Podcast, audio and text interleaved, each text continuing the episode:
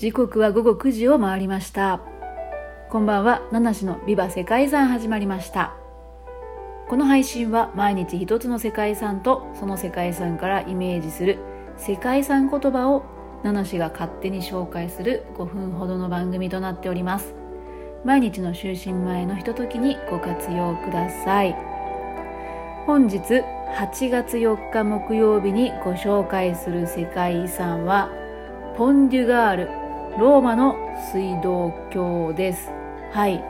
ローマイタリアかなって思うんですけどフランスにある世界遺産でこれ水道橋なんですけれどもポンというのはフランス語で橋。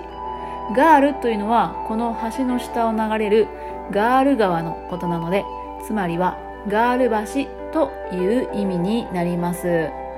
ローマ帝国時代に作られた水道橋なんですけれどもかつてローマ帝国が大帝国を築けた理由の一つにこういった水道橋など水に関する事業に長けていたという要素があります。このポンデュガールもそんなローマ帝国の力っていうんですかね大きさを象徴するような大きな橋となっています。南フランスにあるニームという町に水を引くために作られた橋でした。全長 50km もある水路の一部がこのポンデュガールなんですね。ポンデュガールは三重のアーチ橋で V 字の渓谷にかかるように下層が狭く上の方の上層が広いそんな構造になっています。大きいやつと中ぐらいのやつと小さいやつ、ね、そういうアーチ橋が3つ重なっているんですけれども一番下のアーチ橋のアーチは両端が21.87メートル。そしてその間が24.52メートルとなっていてこれはローマ建築最大のアーチなんだそうです。また橋の高さについても最大で48.77はいもう一回言いましょう。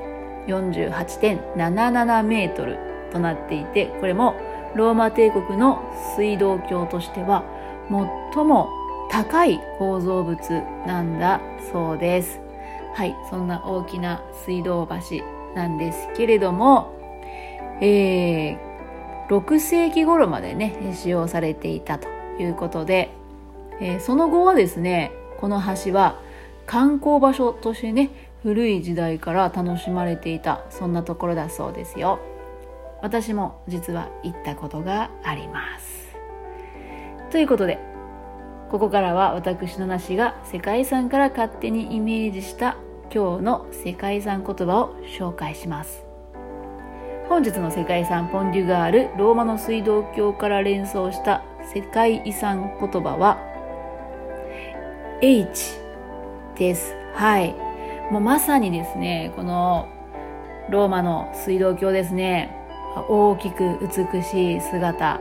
そしてシステム的にもね本当に素晴らしい。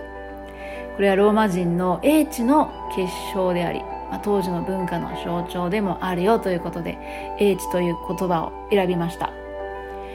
私自身はなかなかですね仕事などでもうんチームでね何か知恵を持ち寄って何か一つのものを作り上げるっていうのはそんなにないんですけれどもやっぱり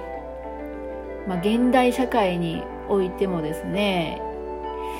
うんいろんな場所でいろんな人の知恵とか技術を集めて生み出されるものって多いんじゃないかなって思います。身近なところであれば私映画が好きなので映画だったりあんまりやらないですけどゲームとかですね新しいもの人々を楽しませるものっていうのを生み出すのにもやっぱりいろんな人の知恵、経験、技術がね、持ち寄られたりしているのかななんていうふうに思います。はい。ということで、まもなくお時間が参ります。ポンデュガールについての詳しい解説を聞きたいなと思われる方、概要欄の方にも貼っておりますので、歴史とか世界遺産とかを語るラジオも聞いてみてください。ではまた明日。